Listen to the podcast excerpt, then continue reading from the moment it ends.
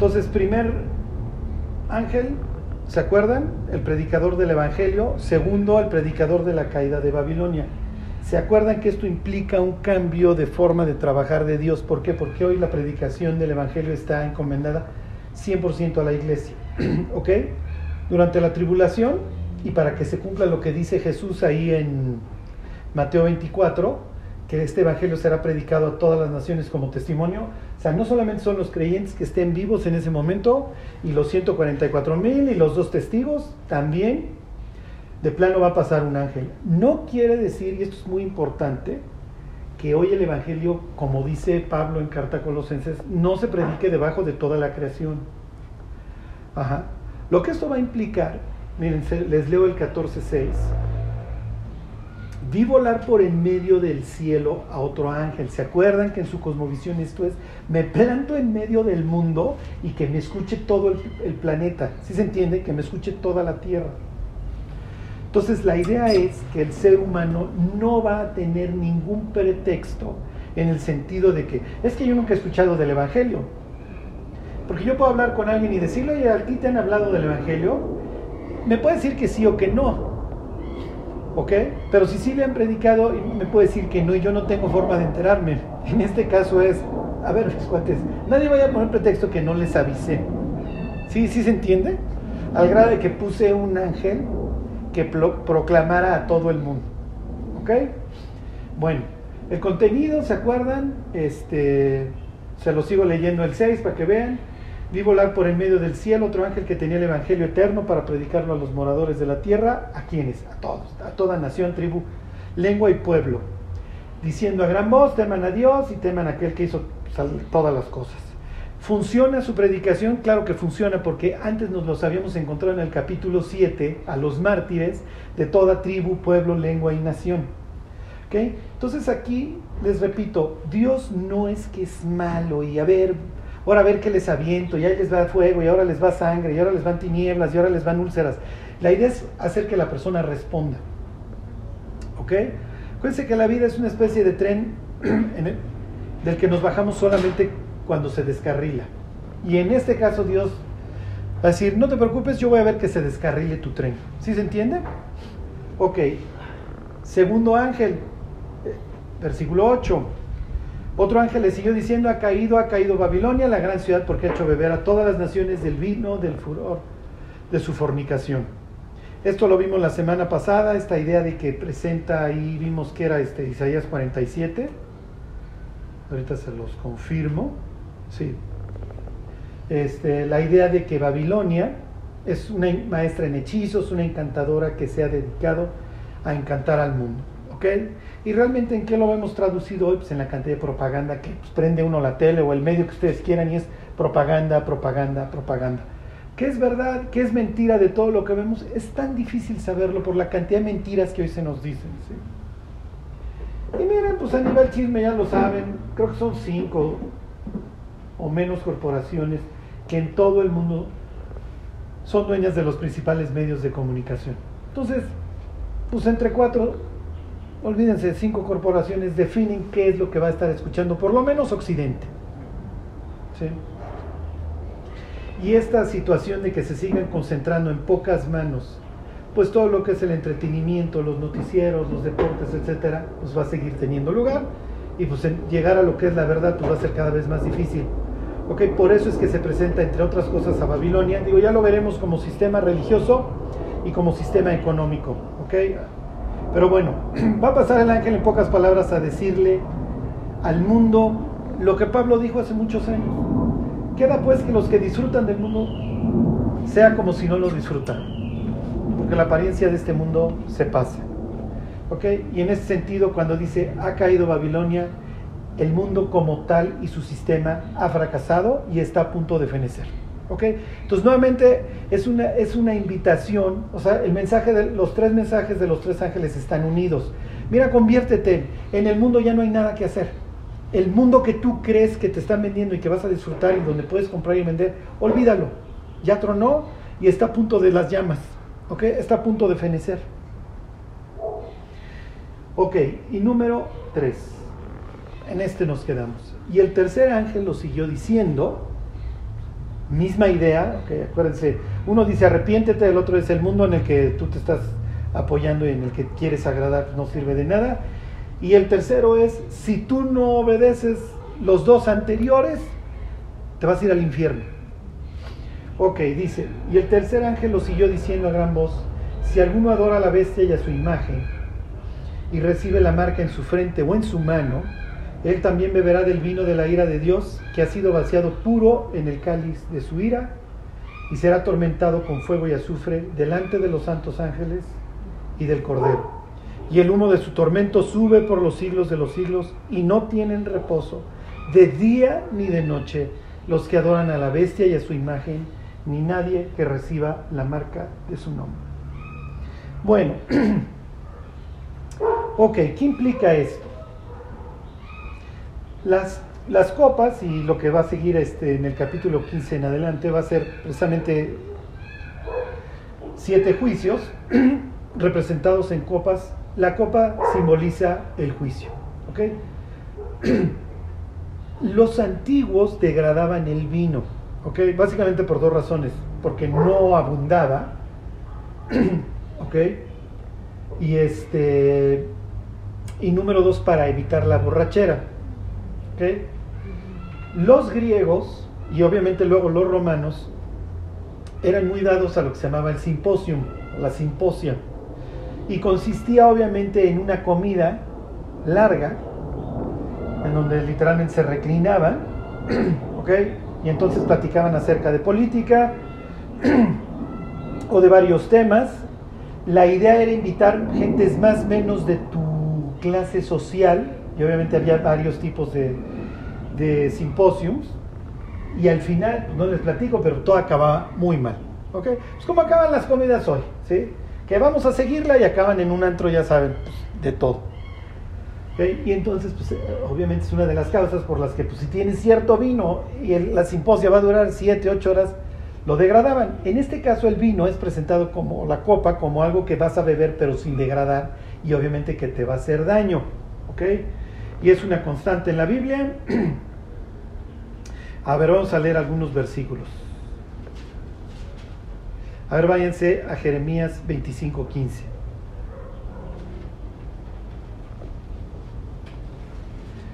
Ok, y dicen que el buen juez empieza por su casa y es lo que va a decir Dios en el libro de Jeremías. Dios le va a pasar una copa que va a tener que beber Israel, que se va a traducir en este en, el sitio y posteriormente la conquista y el exilio. Obviamente este es un mensaje que va a estar predicando Jeremías. Fíjense lo que dice el 25.15. Dice, pues no solamente va a beber Israel, bueno, en este caso Judá, en el caso de Jeremías, porque así me dijo Jehová Dios de Israel, toma de mi mano la copa del vino de este furor y da de beber de él a todas las naciones a las cuales yo te envío. ¿Sí se entiende? Y le dice ahí mismo en el 25, 19, 29. Dice, porque aquí que a la ciudad en la cual es invocado mi nombre, le hace Jerusalén, yo comienzo a hacer mal y vosotros seréis absueltos, no seréis absueltos, porque espada traigo sobre todos los moradores de la tierra dice Jehová de los ejércitos. ¿Ok? Entonces, esta es la idea.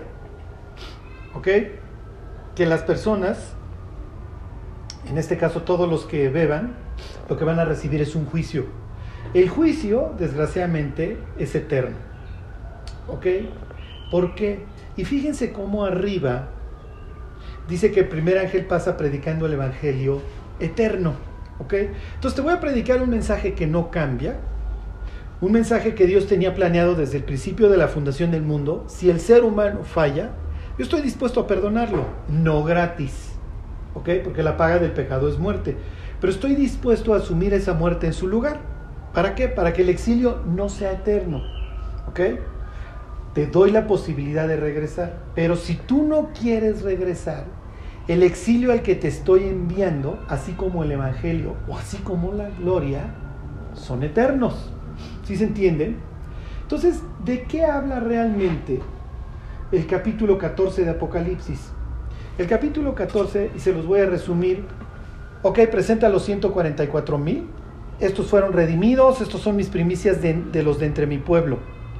Pero pues yo nada más no me quiero reconciliar solamente con, mis paisanos al final de, de, la tribulación o al remanente de paisanos, quiero reconciliar con todo el mundo. Entonces, para que no quede duda, a ver, despacho tres ángeles. Váyanles a decir que se conviertan, que se arrepientan, número uno. Número dos, que el mundo en el que, que adoran y confían, etcétera, se acabó. Y número tres, la otra opción es la eternidad fuera, ¿eh? La otra opción es vivir en un lugar espantoso y literalmente pudrirte con los demonios. ¿Ok? Con seres celestiales rebeldes a Dios. Bueno, fíjense. Váyanse a Isaías 34.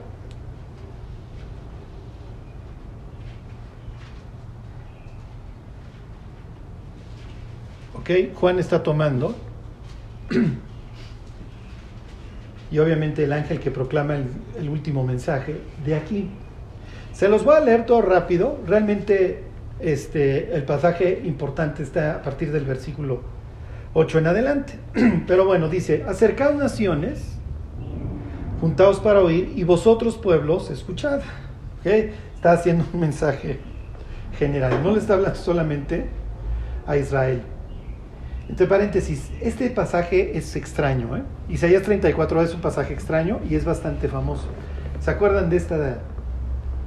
Pues que la presentan como un demonio mujer Lilith, de aquí, de aquí es mencionada. ¿Ok? Era un ser celestial caído femenino que temían los, los babilonios. Bueno, Dice versículo 2, porque Jehová está airado contra todas las naciones e indignado contra todo el ejército de ellas, las destruirá y las entregará al matadero. Esto es una constante en el libro de Isaías, esta idea de que Dios va a aplastar la soberbia del ser humano. Entonces aquí tiene nuevamente esta idea de que ha caído, ha caído Babilonia. Oye Charlie, pero ¿por qué le llama Dios al mundo ahora Babilonia? Para la época de Juan, a Roma le llaman Babilonia. ¿Ok? ¿Qué simboliza en un lector de hace dos mil años Roma? Pues el imperio. El imperio que llega, me conquista, me impone sus normas, me extrae hasta la risa a través de sus impuestos, pero que por el otro lado me llena de propaganda todo el día de que gracias al imperio tenemos lo que tenemos y el imperio trae el orden y a lo que tú debes de aspirar es a ser un ciudadano romano. ¿Ok? El derecho civil, que los licenciados estudiamos, lo definían ellos como el derecho propio de los ciudadanos romanos. ¿Ok? Entonces, juris civilis es jus propium civium romanorum, ¿ok? Para que me acuerdo todas mis definiciones en latín, ¿ok? El derecho civil es el derecho propio de los ciudadanos romanos. Luego, entonces, ¿tú a qué aspiras? Pues tener la ciudadanía romana. Cuando a Pablo en una ocasión lo van a flagelar, le dice, ¿vas a flagelar a un ciudadano romano sin darle antes audiencia? y entonces detiene a los que le van a dar el tormento y le dice, ¿eres ciudadano romano? Le dice el tribuno, le pregunta, y le dice Pablo, sí. Dice, oye, pues yo tuve que dar una la nota para obtener la ciudadanía. Le dice Pablo, sí, pero yo lo soy de nacimiento. Ok, ¿qué tiene esto que ver? Piensen en la marca de la bestia. Es un honor tener la marca de la bestia. ¿Por qué? Porque me vuelvo ciudadano del mundo. Así como es un honor aspirar a tener la ciudadanía, ciudadanía romana. ¿Qué entiende un romano hace dos mil años. Ah, la marca va a implicar Claro, los, cristianos lo ven como malo, pero nosotros lo vemos como bueno. Porque si la marca te va a dar el derecho, que le llaman ellos el jus commerci, pues quiere decir que entonces tú estás obteniendo derechos dentro del imperio. No me lo deberías de despreciar. Sí. Y dirían los cristianos, lo que pasa que para ti, romano, lo que para ti es sublime, para nosotros es abominación. Sí, sí se entiende el choque así de... ¿Ok? Bueno, entonces nuevamente aquí está esta idea, Isaías, de que el mundo está a punto de fenecer, versículo 3, y los muertos de ellas, de las naciones, serán arrojados, y de sus cadáveres se levantará hedor, y los montes se disolverán por la sangre de ellos. ¿Ok? No es esta la única vez que Isaías 34 va a ser citado en el Apocalipsis. En el capítulo 19 cuando viene Cristo a conquistar el mundo, dice que la sangre sube hasta los frenos de los caballos. ¿Ok? Es una masacre. ¿Ok? Un soldado romano pudiera decir, pues sí, cuando nosotros vamos y conquistamos pues, todos los caballos, todos, todos estamos manchados de sangre. ¿Por qué? Porque estamos extendiendo el imperio y Dios diría, bueno, pues yo voy a hacer lo mismo, nada más que el que ahora va a aplicar va a ser el mío. Y yo también los voy a regir con vara de hierro, es lo que dice Apocalipsis 19. Bueno, versículo 4, y todo el ejército de los cielos se disolverá. Esto lo cita Apocalipsis 6 y se enrollarán los cielos como un libro, y caerá todo su ejército como se cae la hoja de la parra, y como se cae la de la higuera. Ok, ¿quiénes son los ejércitos de los cielos? Pues obviamente los ángeles. ¿Qué está hablando de los rebeldes? Van para abajo. Versículo 5, porque en los cielos se embriagará mi espada. ¿Qué implica esto? Que Dios va a luchar. Cuando Cristo regresa, juzga a dos de un jalón a los seres celestiales rebeldes y a la humanidad rebelde. ¿Sí se entiende? Por eso hagan de cuenta que es una doble lucha. Oye Charlie, ¿cómo lo logra? Pues sucede, que lo veremos en capítulo 16, que la bestia, el falso profeta y el diablo, le hace el dragón, reúnen a los ejércitos en donde, en Jerusalén, porque saben que de ahí, ahí baja Cristo, porque Cristo va a pisar el monte de los olivos, eso dice Zacarías. Entonces tienen una serie de ejércitos celestiales rebeldes, ¿ok? Ejércitos humanos, y esta idea guajira de, humanos ya modificados, que es que, pues los héroes. Es lo que nos narran las películas de superhéroe, que se va a abrir el portal y entonces ahí viene Loki, pero pues ya está Thor y ya están todos estos esperando. Es la verdad. Es lo que dice Apocalipsis ¿eh? 19. Es lo que diría Isaías 35. Dios va a tener guerra en el cielo y guerra en la tierra. Ok, se los vuelvo a leer el 5. Porque en los cielos embriagará mi espada, he aquí que descenderá sobre Edom en juicio y sobre el pueblo de mi anatema. Charlie, ¿qué quiere decir esto? Sucede que el hermano incómodo le hace Esaú, ¿se acuerdan? Pues menosprecia la primogenitura, dice, pues me voy a morir. Pero eventualmente Esaú y Jacob se vuelven a encontrar, ¿ok? Y esto, miren, siempre que, doy esta enseñanza lo repito. ¿Cuántos años habrá hablado pestes Edom de su hermano, de Jacob? ¿Ok? Y la reconciliación entre Jacob y, Edom, bueno, en este caso Esaú, este, es muy hermosa porque además Jesús la cita en, en, la historia del hijo pródigo, porque se acuerdan que el papá se le cuelga. Y lo mismo hace Esaú. Y Esaú tiene todo para, en un sentido, estar ofendido con su hermano, pero cuando lo ve, corre hacia él y lo besa. Bueno, y entonces, ¿por qué aquí le tiran tan mala onda? Sucede que los, los hijos y los nietos pues, nunca le perdonaron la vida a los primos. este, ¿Por qué? Por eso debemos de cuidarnos de hablar mal, porque luego nosotros nos reconciliamos, pero gentes que no tenían vela en el entierro ya odian. ¿Sí me explicó? Al cuate del que hablamos mal los edomitas van a tener un odio este, ancestral con sus hermanos los israelitas, al grado de que cuando viene la conquista por parte de los babilonios, los judíos que huyen son matados por estos, porque estos viven al sur, entonces cuando, como los babilonios vienen por el norte, cuando huyen al sur estos cuatro los apresaban o los mataban. ¿Ok? Entonces Edom va a quedar en la Biblia como una especie de villano lo mismo sucede en Malaquías cuando dice amé, a, a, Jacob, pero aborrecía a Esaú, ¿se acuerdan? Bueno, versículo 6, llena de sangre está la espada de Jehová, engrasada está de grosura, de sangre de corderos y de machos cabríos, de grosura de riñones de carneros, porque Jehová tiene sacrificios en Bosra y grande matanza en Edom. Y con e, Bosra, ok, es una ciudad este, edomita, ok. La idea aquí es que está tomando a los edomitas como prototipo de villano y entonces viene a matar, ok. Es la misma idea de que está destruyendo naciones. Y además, ¿se acuerdan? Espero se acuerden, que Daniel 11 dice que ciertas secciones no alcanzan la bestia, entre ellas esta zona. Entonces la idea es que aquí se van a refugiar los israelitas.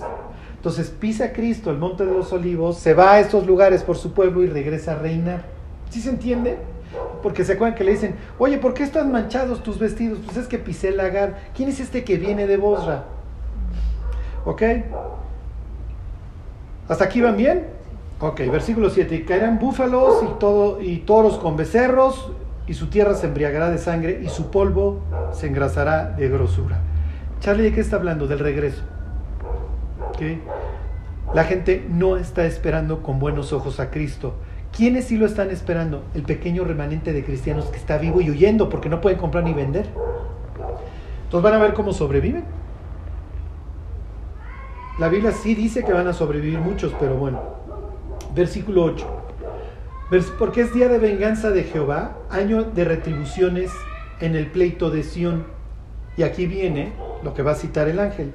Y sus arroyos se convertirán en brea, y su polvo en azufre, y su tierra en brea ardiente. No se apagará de noche ni de día, perpetuamente subirá su humo, de generación en generación será asolada, nunca jamás nadie pasará por ella. Se adueñarán, y todos estos son representaciones de seres celestiales contrarios a Dios, entre ellos viene Lilith, uno de estos es Lilith, no me acuerdo cuál, se adueñarán de ella el pelícano y el erizo, la lechuza, esa es Lilith. Y el cuervo morarán en ella, se extenderán sobre ella cordel de destrucción y niveles de asolamiento. Llamarán a sus príncipes, príncipes sin reino, y todos sus grandes serán nada. ¿Qué quiere decir esto? Ok, ya lo veremos más adelante. La Biblia habla de una ciudad celestial y habla de los que no entran a esta ciudad celestial que dice, los perros estarán fuera. Entonces, la Biblia va a presentar la exclusión como este sitio en donde nada más hay fuego y brea, si se entiende, y en donde van a morar todos estos, se les vuelve su casa, su habitación eterna, literalmente un lago de fuego, ¿sí? este, en donde vivirán todos los que no quisieron vivir en, el, en la ciudad. ¿Sí se entiende? Entonces, mira, yo te exilié, pero te di la chance de regresar. No quisiste regresar, te vas a quedar afuera para siempre. Y aquí vas a vivir. ¿Sí se entiende? Vas a vivir en un sitio espantoso, en donde vas a estar conviviendo, pero sin poder convivir, porque obviamente estás siendo atormentado con seres celestiales también. Bueno, ok. Regrésense al libro de Apocalipsis y váyanse al capítulo 4.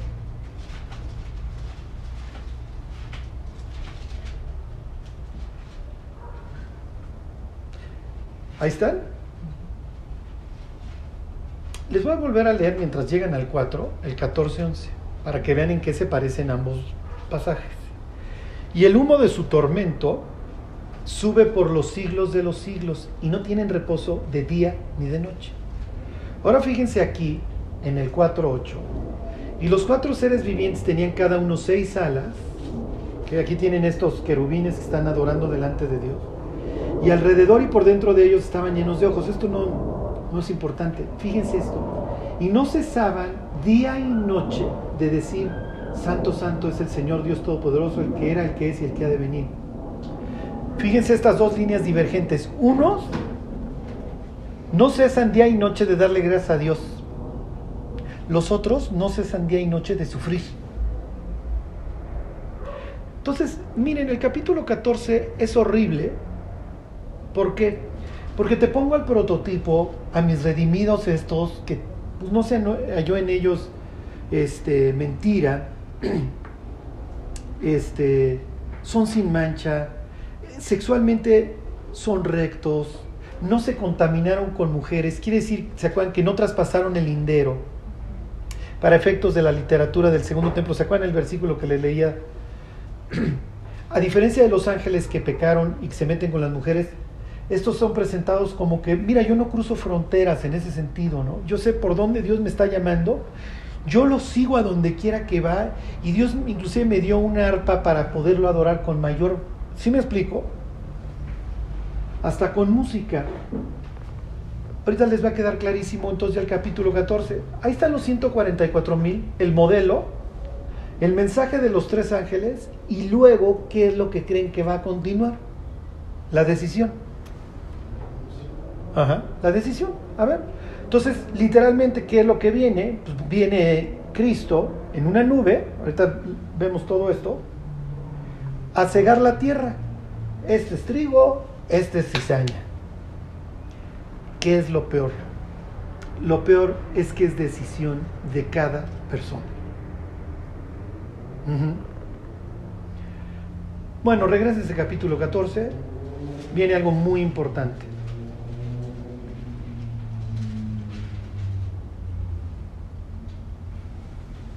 Y miren, como les decía yo la última vez, piensen en dos filas, unos para la marca, los otros para la guillotina. Y los gritos que se van a estar echando de fila a fila. Te vas a ir al infierno, no escuchaste al ángel. Día y noche, no vas a tener reposo. Y el otro, estás loco, te van a cortar la cabeza, no sabes las tonterías que estás diciendo. Y los dos, obviamente, van a creer que están diciendo la verdad. Porque los que van camino a la guillotina, los, los que van camino a la marca, le van a decir, estás loco. ¿Qué vas a hacer? Te van a matar. No es necesario, nada más da unos pasos para acá. No seas tonto. ¿Sí me explico? Además, de mi lado, tengo toda la, fuerza propagandística. ¿No has visto la tele, las noticias, los datos, los... ¿Sí me explico? Y los otros, Biblia en mano, sí, pero... Y además, pues no solo es Biblia en mano, ya escuchaste a Los Ángeles, no hay duda. No, es que fue un ovni, fue esto. Claro, porque no, va a no van a terminar estos de su mensaje, que ya van a estar las noticias desvirtuando de que lo que se oyó. Pues sí. Ok. Inmediatamente de que en el versículo 11 habla del tormento que van a sufrir los que se marquen. Fíjense lo que dice, versículo 12. Aquí está la paciencia de los santos. ¿Qué tiene que ver una cosa con la otra? Los que, guardan, los, que los que guardan los mandamientos de Dios y la fe de Jesús. ¿Qué tiene que ver la paciencia? La palabra se puede traducir la perseverancia. O sea, que no se rinden. Aquí está el hecho, se los traducción según Charlie. Aquí está el hecho de que no se rinden los santos. ¿Quiénes? Los que guardan los mandamientos de Dios y la fe de Jesús. ¿Qué es, o sea, ¿qué implica? Esta es la razón. O sea, si la otra opción es irme al infierno, córtenme la cabeza. O sea, no me sale. Oye, sí, pero pues no te sale si crees en un Dios que Dios está que Dios va a traer eso al final de pues sí. Pero cuando alguien les cuestiona el infierno, pregúntenle, ¿en qué clase de Dios creerías si no hay infierno? No puedes pensar en un Dios justo si no hay infierno. El violador puede ir por la vida, morirse a los 90 años feliz y entrar a la gloria eterna. No, no puede ser. Ajá. O sea, miren, yo no he visto los, los videos de que ahora están circulando, ya me los platicaron todo del picayelos al pobre aficionado en el estadio Corregidora. Pero tú no puedes ir matando gente en un estadio y luego pensar, pues me muero y, oye Dios, y más vale que haya, que la morada esté padre, ¿eh? No. Si no hubiera infierno en serio, ¿en qué clase de Dios creeríamos? Al final de cuentas, tiene que haber justicia en el universo. La otra opción es vivir frustrados. Y es lo que Dios dice aquí. Mira, te van a cortar la cabeza, vas a ver cómo cortan la cabeza de tus familiares, etcétera, que crean. Pero la van a llevar, ¿eh? No, no, aquí hay justicia y estos cuates no se la van a acabar día y noche por toda la eternidad. Y luego, versículo 13. Esto es típico, acuérdense, en el Apocalipsis. Oí una voz del cielo que decía, entonces Juan está recibiendo sus visiones las va dividiendo en secuencias de después de estas cosas, después de estas cosas, y dentro de esta, ¿ok? Porque acuérdense que aquí empezó con la señal grande y admirable, y dentro de esta escucha una voz que le dice, en el capítulo 10 se acuerdan que hay cortas que lo que acabas de ver ni, lo, ni lo escribas. Bueno, en esta ocasión sí escríbelo, fíjense. Oí una voz que desde el cielo me decía, escribe, bienaventurados de aquí en adelante los muertos que mueren en el Señor. Sí, dice el Espíritu, descansarán de sus trabajos porque sus obras con ellos siguen. Les voy a dar una definición del infierno muy fea, pero muy real. El infierno es una esperanza. imagínense ustedes a, digo, y no, es que fuera una persona amargada, ni mucho menos, pero imagínense ustedes a Corrie ten que es una, en aquel entonces muchacha holandesa que se dedica a esconder judíos en Holanda, hasta que la denuncian, pierde a su sobrino, no, no, lo, no vuelven a saber de él, muere su papá, muere su hermana. ¿Sí? Y no entro a detalles de lo que pasaba en el, en el campo de concentración que ella cuenta. ¿Con qué ánimo voy a abrir? Porque tenía un Nuevo Testamento que contrabandeó y en las, y en las barracas predicaba todas las noches.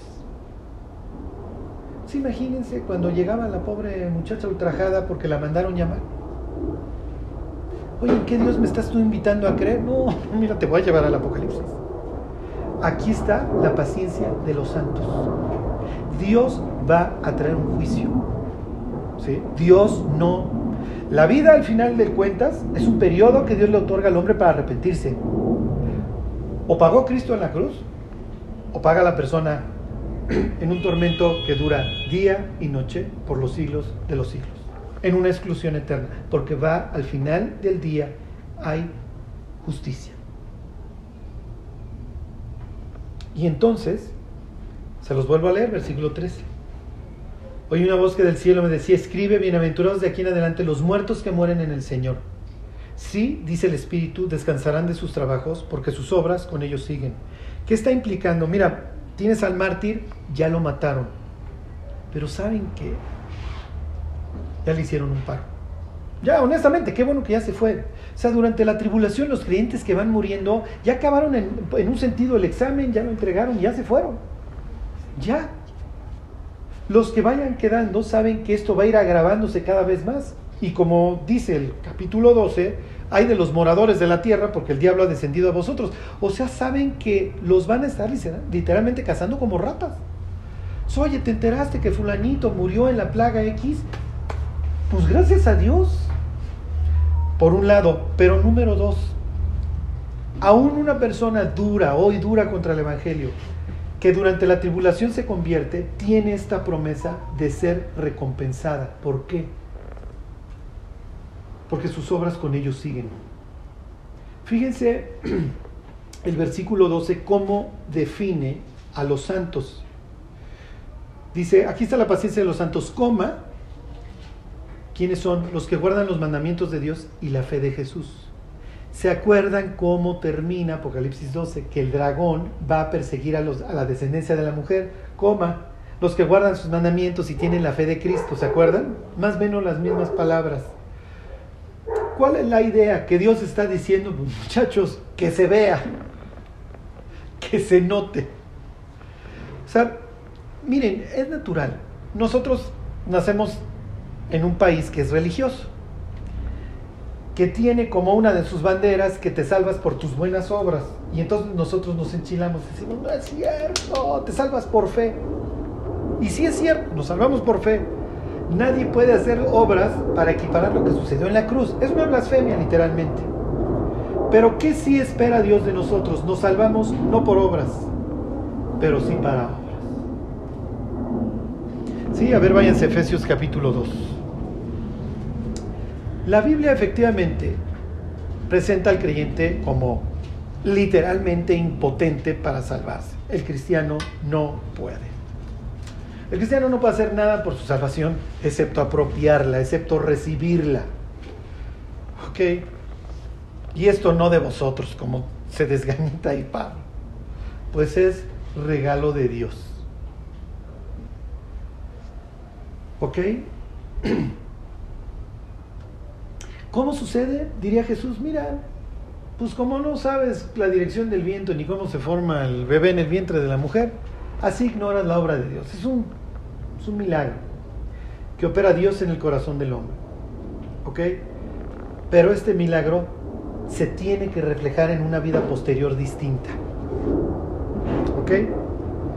Fíjense, dice 2.1, y Él os dio vida a vosotros cuando estabais muertos en vuestros delitos y pecados, en los cuales anduvisteis en otro tiempo siguiendo la corriente de este mundo, conforme al príncipe de la potestad del aire, el espíritu que ahora opera en los hijos de desobediencia, entre los cuales todos también, todos nosotros vivimos en otro tiempo, en los deseos de nuestra carne, haciendo la voluntad de la carne y de los pensamientos, y éramos naturaleza hijos de ira, lo mismo que los demás. No me detengo mucho en esta explicación, esa era nuestra radiografía. Estábamos muertos. Éramos por naturaleza hijos de la ira, lo mismo que los demás. ¿Y cómo definíamos qué estaba bien y qué estaba mal? Lo que diga la corriente de este mundo. Nos metimos en la cloaca y ahí vamos en la tubería. Pero Dios, dice el versículo 4, que es rico en misericordia, por su gran amor con que nos amó, aun estando nosotros muertos en nuestros pecados, nos dio vida juntamente con Cristo. Y aclara, por gracia sois salvos. Fíjense el tiempo, ¿eh? se los vuelvo a leer, nos dio vida juntamente con Cristo, tiempo pasado. Fíjense, versículo 6, y juntamente con Él nos resucitó, tiempo pasado, y asimismo nos hizo sentar en los lugares celestiales con Cristo Jesús, tiempo pasado. Dios ya nos ve sentados en los lugares celestiales.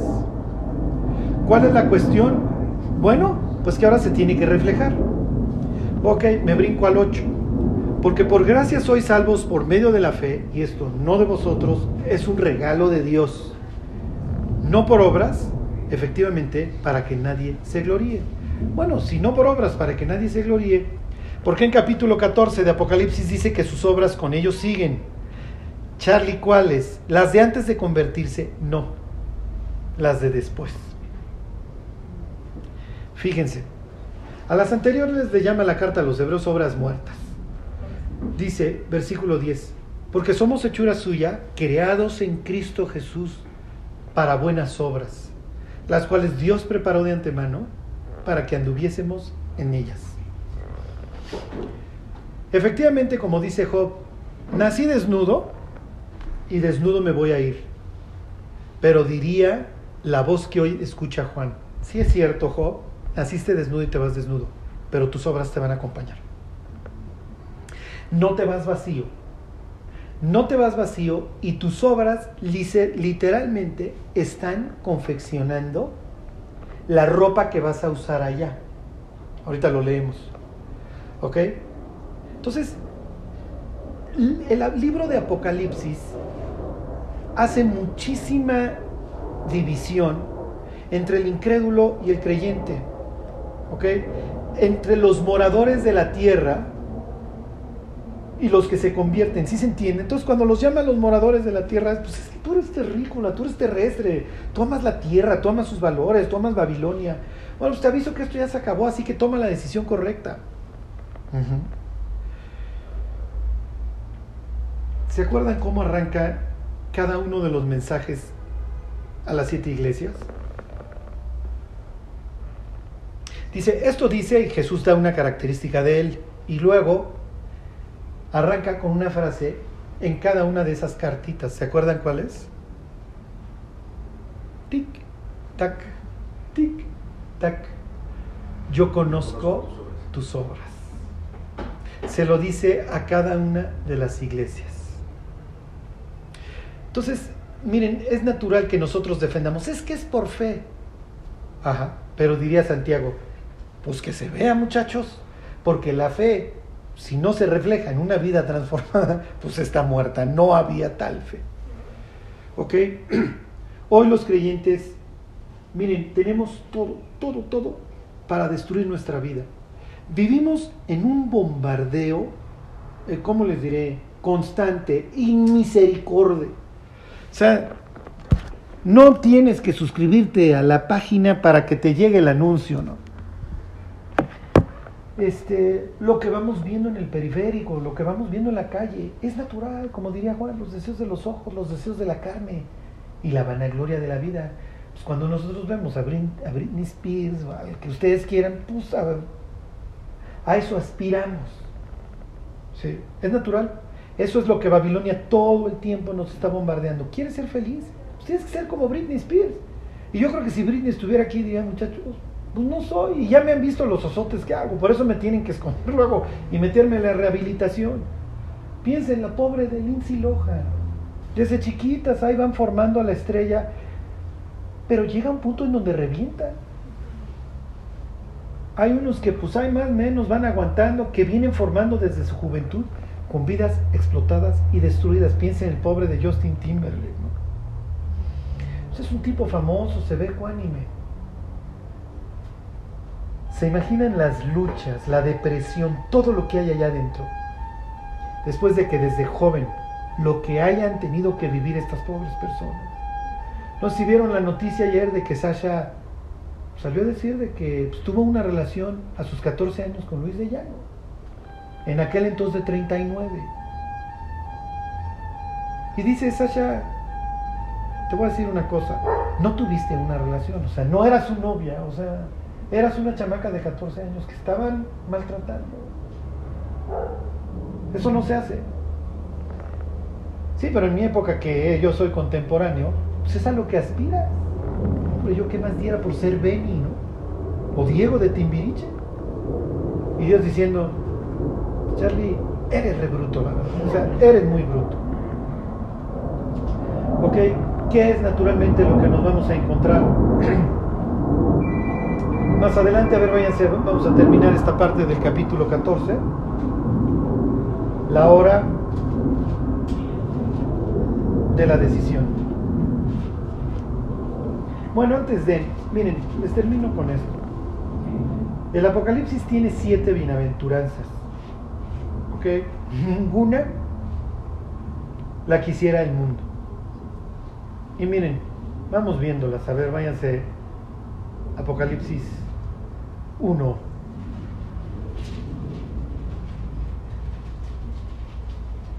Y con estas terminamos. 1.3. Bienaventurado el que lee y los que oyen las palabras de esta profecía y guardan las cosas en ella escritas, porque el tiempo está cerca. ¿Se acuerdan que el Apocalipsis, y esto lo decía yo uh, al principio en la introducción, Apocalipsis es literatura apocalíptica, obviamente. Este, para no hacer, para no hacer este, redundancia, la revelación es literatura apocalíptica, que finalmente viene siendo lo mismo. ¿En qué consiste? Este, desde un punto de vista formal, tienes visiones que te apuntan hacia el futuro y muchas veces el intermediario son seres celestiales, como es el caso, el ángel es el que le va mostrando muchas cosas y hay un, hay un transporte a otros lugares, en este caso literalmente al cielo, a montes, etc. Pero también es epistolar, ¿se acuerdan? Es una carta. Al final de Apocalipsis, Apocalipsis 22 dice Jesús, yo le he escrito esto a las iglesias. Entonces acuérdense, el Apocalipsis ha sido escrito con el propósito principal de alentar a los creyentes. Mira, sé que estás sufriendo porque estás llegando al clímax de la maldad, pero soporta, soporta. Hay un premio eterno para el cristiano, hay un castigo eterno para el impío.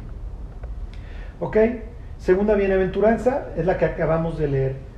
Qué horrible que Dios diga, dichosos los que se están muriendo a estas alturas del partido. Y miren, casi casi desde estos días ya lo decimos. O sea, ahora que han muerto algunos creyentes, uno piensa, pues ya no te estás quedando nada así que digas qué padrísimo y qué esperanza de este mundo. Este, 16, 15. A ver, váyanse. Esta es la tercera bienaventuranza. Obviamente hay siete, pues es lo que hubiéramos esperado. Imagínense, si hay siete juicios descritos en este, sellos, trompetas y copas, era natural que tuviéramos la contraparte, siete bienaventuranzas. He aquí yo vengo como ladrón, bienaventurado el que vela y guarda sus ropas para que no ande desnudo y vean su vergüenza. ¿Por qué? Porque nuestra vergüenza ya la llevó Cristo en la cruz. Por eso es que Jesús muere desnudo, ¿sí? Así los mataron. ¿Okay? Apocalipsis 19,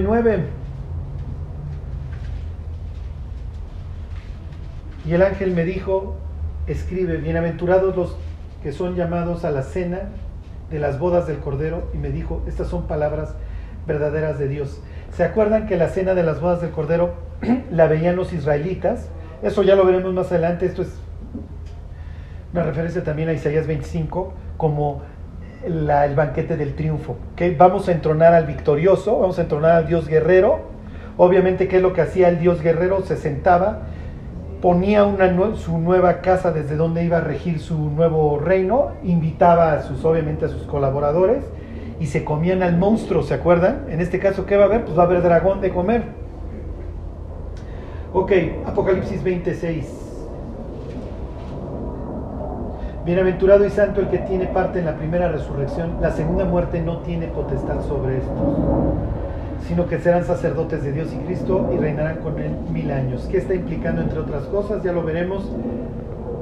No te vas a ir al infierno. Te moriste una sola vez, no dos. Una física, pero con esa bastó. El que va al infierno muere dos veces. La física y luego la espiritual, que le implica una exclusión eterna.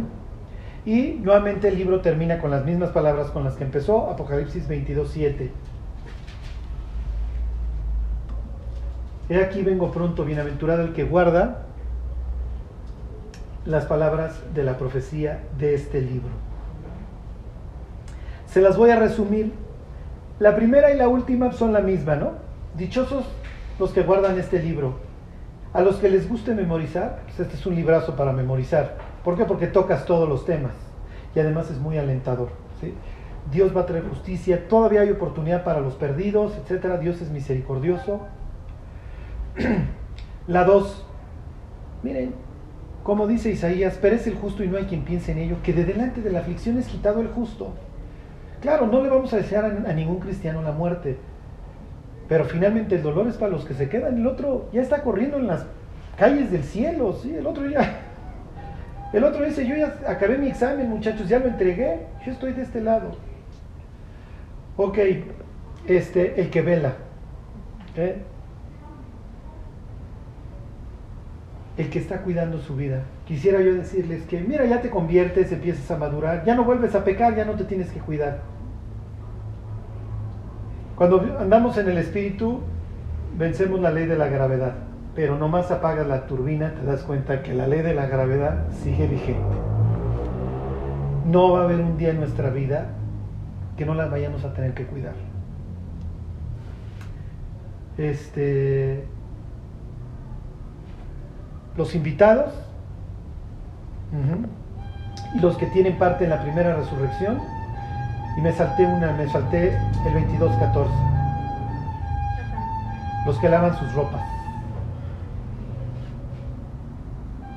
Bienaventurados los que lavan sus ropas para tener derecho al árbol de la vida y para entrar por las puertas en la ciudad. ¿Qué quiere decir? Que el exilio ya no te afecta, yo puedo entrar. ¿Ok? Dios me permitió regresar y lo hice. Bueno, pues como dice Eclesiastés, sean limpios en todo tiempo tus vestidos. Y como dice un amigo, más vale traer los chones limpios porque cualquier día de estos es el rapto. ¿sí? Y uno piensa, pues mira, más allá de los chones y los calcetines, estaban apestosos o no, va a ser lo más irrelevante, porque lo que Dios va a calificar va a ser esto y nuestra vida. ¿Ok? Entonces, no nos salvamos por obras, pero el mundo sí está esperando una conducta ejemplar de nuestra parte. Pues vamos a orar y se lo pedimos a Dios. Dios te queremos pedir que tú nos des un buen testimonio, Dios, que tú continúes trabajando en nuestras vidas, Dios, para que vayas cada vez más conquistando, Dios, todas esas áreas de nuestra vida que, que están podridas, Dios. Tú nos conoces, tú sabes todas esas áreas que tienen que ser corregidas y limpiadas. Dios, para que nuestra vida traiga gloria a tu nombre y tú te puedas gozar con nuestras vidas, Dios, que así sea, por favor, prodúcelo en nosotros. Bendícenos, Señor, te lo pedimos en el nombre de Jesús. Amén.